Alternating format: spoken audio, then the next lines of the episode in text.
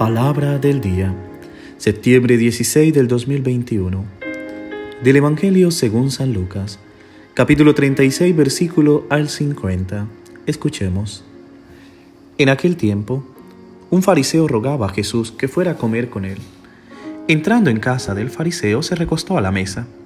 En esto, una mujer que había en la ciudad, una pecadora, al enterarse de que estaba comiendo en la casa del fariseo, vino trayendo un frasco de alabastro lleno de perfume, y colocándose detrás, junto a sus pies llorando, se puso a regarle los pies con las lágrimas, se los enjugaba con los cabellos de su cabeza, los cubría de besos y se los ungía con el perfume.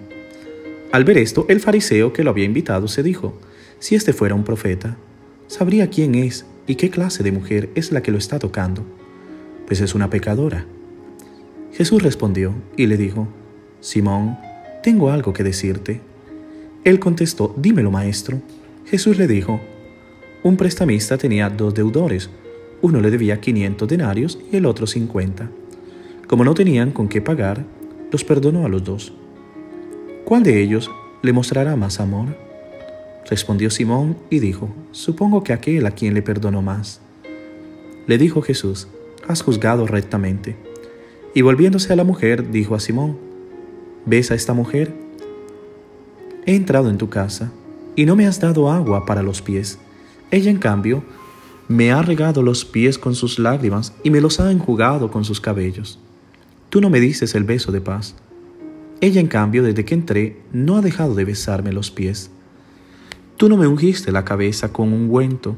Ella, en cambio, me ha ungido los pies con perfume. Por eso te digo, sus muchos pecados han quedado perdonados, porque ha amado mucho, pero al que poco se le perdona, ama poco. Y a ella le dijo, han quedado perdonados tus pecados. Los demás convidados empezaron a decir entre ellos, ¿quién es este que hasta perdona pecado? Pero él dijo a la mujer, tu fe te ha salvado, vete en paz. Palabra del Señor. Gloria a ti, Señor Jesús. ¿Qué tal mis queridos hermanos y hermanas una vez más acompañándole en la meditación de este día? El Evangelio que acabamos de escuchar es un poco extenso, pero es un Evangelio muy hermoso. Tiene una gran enseñanza para todos hoy. Este Evangelio nos presenta el episodio de la mujer del perfume que recibió Jesús durante una cena en la casa de Simón el fariseo. Pienso que una vez más Jesús nos deja a todos descrestado. Sus palabras, sus gestos, sus silencios son desconcertantes. El modo de actuar de Jesús, diríamos que para nosotros es muy raro. Sus palabras, los gestos, el silencio, pero que sin duda alguna lo utiliza siempre en un lenguaje inclusivo. No excluye, acepta a todos sin distinción. Y eso es lo que vamos a ver en el Evangelio. Creo que la enseñanza de Jesús es que sus gestos y sus actitudes quieren abrazar siempre a los marginados de la sociedad, a los que viven en la periferia, porque no tienen lugar dentro de la ciudad, a los que nadie ve ni oye, ya que no tienen rostro ni voz, a los que son mendigos por necesidad, no por voluntad, ya que no tienen derechos.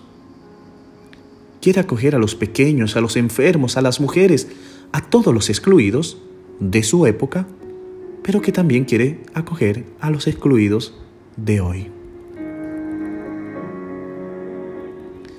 Vemos en el pasaje la mujer que le hemos titulado del perfume y parece que entrara en escena como una marginada. Excluida del mundo social, del sistema religioso, recordemos que más adelante va a ser juzgada por un fariseo, de acuerdo a la ley. Ella está excluida de aquel banquete, de la mesa, del diálogo. No puede estar ahí. Mas sin embargo me llama la atención, en este pasaje no tiene nombre. Y no solo eso, mas recordemos siempre que cuando el evangelista no coloca el nombre es porque quiere dar a entender que posiblemente somos uno de nosotros. Que puedo ser yo el pecador que está allí o tú la pecadora. Y como decía, no solo no tiene nombre, no tiene ningún prestigio, ninguna influencia, ninguna autoridad. Estamos frente al Simón, el fariseo, es una gran autoridad y que tiene modo para invitar una cena para todos, es porque económicamente está bien.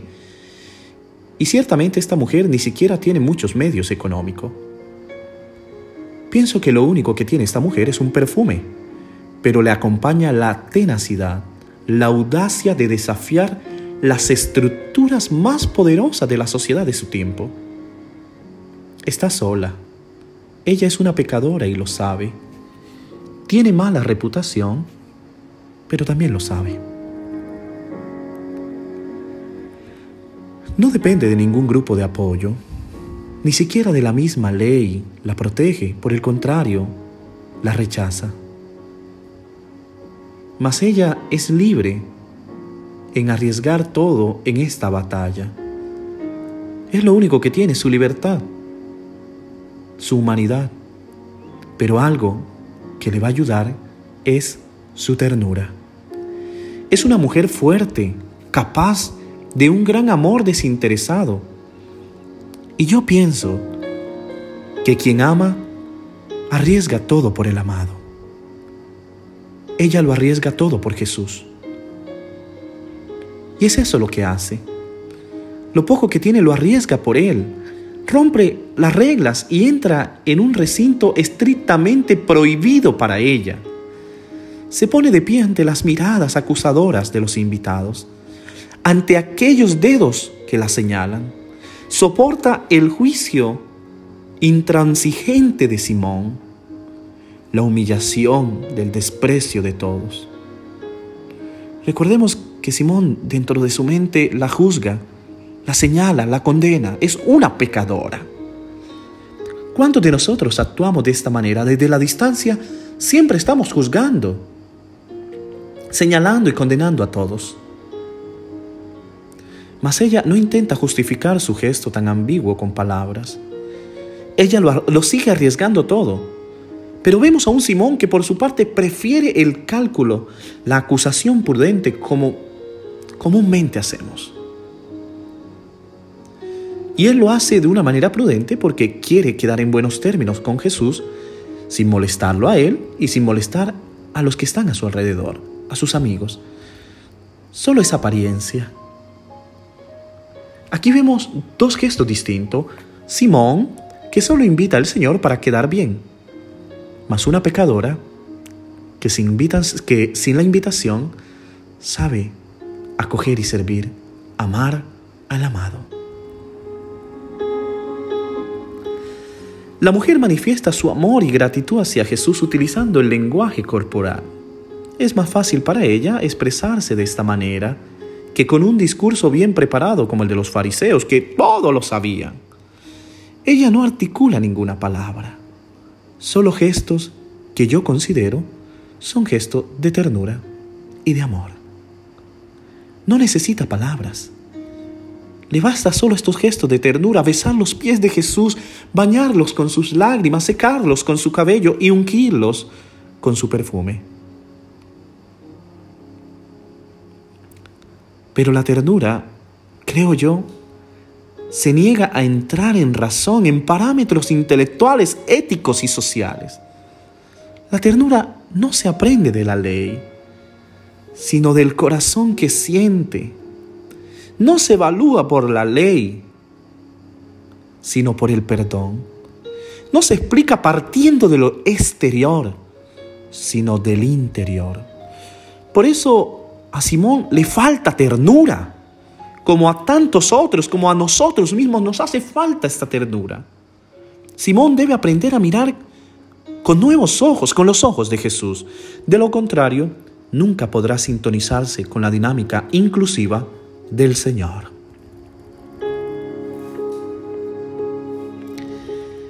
¿Y qué hace Jesús?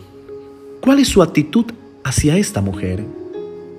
Jesús va más allá de las estructuras opresivas y marginales de su sociedad para otorgar a la mujer esa plena dignidad que Simón representa de los fariseos, pero él le negó sin razón.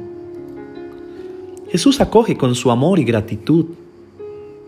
Acepta las caricias de esta mujer, inhala el perfume, la mira cara a cara. Le habla, alaba su gesto, perdona sus pecados y le devuelve la paz al corazón. Y miremos cómo es de hermoso. La mujer entra en la casa del fariseo sin dignidad y sin apoyo y ella sale con el reconocimiento y su dignidad, con el perdón. La actitud inclusiva de Jesús es profundamente humana y liberadora. Por un lado, rompe tabúes, rompe fronteras, desmonta prejuicios, relativiza leyes, desenmascara la injusticia y por otro lado, genera cercanía, relación, diálogo, intimidad y promueve un auténtico encuentro interpersonal. Como siempre digo, el encuentro con Jesús es siempre un punto de partida una ventana abierta al futuro, un estímulo de esperanza. En nuestro Evangelio, la mujer del perfume no es la única excluida que recibe el abrazo de Jesús. Encontramos muchos excluidos. Y no solo aquellos del Evangelio, sino hoy en nuestra sociedad. Por ejemplo, encontramos a la mujer eh, del flujo de sangre, la hemorroisa, que es excluida, el leproso agradecido o el ciego de Jericó, ellos vivían la misma experiencia. Pero Jesús a todos ellos y a nosotros nos deja la misma alabanza. Tu fe te ha salvado. Nuestra historia comienza con un fariseo que invita a Jesús a comer en su casa y termina con un fariseo que desaparece silenciosamente de la escena. Nuestra historia comenzó con una mujer pecadora pública que entra a la casa del fariseo llorando desconsolada y termina con una mujer perdonada que deja la historia con un corazón floreciente y rebosante de paz. Quisiera concluir esta enseñanza de hoy y discúlpenme si me he extendido, pero es que es tan apasionada la palabra de Dios en este día que me atrevo a concluir esta palabra con una parábola que encontré mientras revisaba una revista de estudio bíblico. Decía, un hombre estaba meditando profundamente en la parábola del recaudador de impuestos y el fariseo. Y ha respondido, Gracias Señor, dijo con gran devoción, porque no soy fariseo, soy un pecador. Mis queridos hermanos y hermanas, gracias por poder escuchar la palabra del día de hoy, que es un poco larga, pero sin duda alguna vale la pena extendernos. El mensaje de hoy es hermoso. Como siempre, Luca utiliza la doble intencionalidad. Son dos personajes distintos, el fariseo, que comprende la ley, pero que condena muy rápidamente a esta mujer. La juzga interiormente. Y encontramos a una mujer que se reconoce pecadora, pero que solo guarda el silencio. Ella se acerca a Jesús con gesto de ternura y recibe el perdón del Señor. Hoy creo que es necesario que nuestra vida también podemos o podamos expresar estos gestos de ternura y de amor hacia los demás. No seamos como el fariseo. Seamos como aquel hombre o mujer humilde que reconoce su pecado y que va frente a Jesús y la recompensa por nuestra fe es el perdón y la salvación. Que Dios se bendiga en el nombre del Padre, del Hijo y del Espíritu Santo. Amén. Feliz día.